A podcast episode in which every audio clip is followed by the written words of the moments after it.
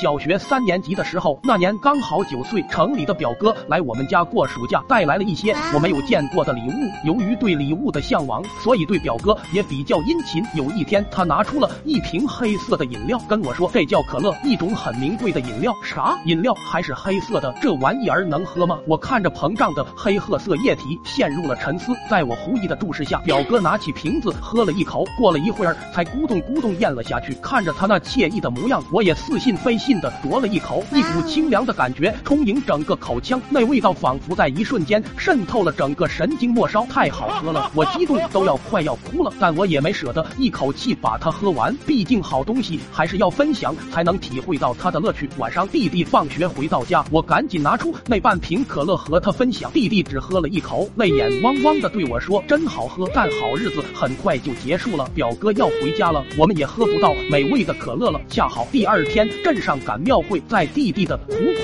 哀求下，我决定去弄上一瓶，好好的尝一尝。突然想到了一个难题，没有钱该怎么去买呢？想到前几天在电视上看见街头卖艺，胸口碎大石，顿时有了妙招。于是拿上我家不用的大锣鼓，打算和弟弟去街头卖唱。我们分工合作，我唱他敲，但是人算不如天算。在我苦逼的唱了两三个小时后，看热闹的人多，但是打赏的几乎没有，大家都跟看傻子一样看着我们。旁边站了很久的大。大爷可能看我们可怜，从兜里掏出十块钱给我，让我们快点回家。我们十分感动，连连道谢，然后拿着钱立马收拾东西，奔向了小卖铺。看着架子上摆着一排一排的可乐，脸上都快乐开了花儿。问了问，居然是大瓶的，竟然只要六块五，还便宜了五毛。我豪气的买了一瓶，揣在怀里就往家跑，生怕阿姨记错价格。回去后，我和弟弟咕咚咕咚就干了半瓶，但是还有剩下的半瓶该怎么处理呢？左思右想，看见门。边有几个放农药的罐子，于是拿起罐子把里面的农药倒掉，洗了又洗，确定里面干净了，才敢把可乐倒进去。问题出在了两天后，老爸拿着农药去地里除虫，喷洒下去之虫没有被消灭，反而还变多了。我一听，心想不好，不会是被发发现了吧？晚上趁着爸妈不注意，想赶紧把我的可乐喝完，不想被老妈发现了。我拿起农药瓶子就往嘴里灌，这时老妈听到动静跑过来，看着我把农药瓶子往嘴里灌，吓得一边哭一。边嘶吼，以后再也不会打我了，可千万不要想不开呀！老爸听见动静也闻声赶来，听见我喝农药，吓得立马拿起洗衣粉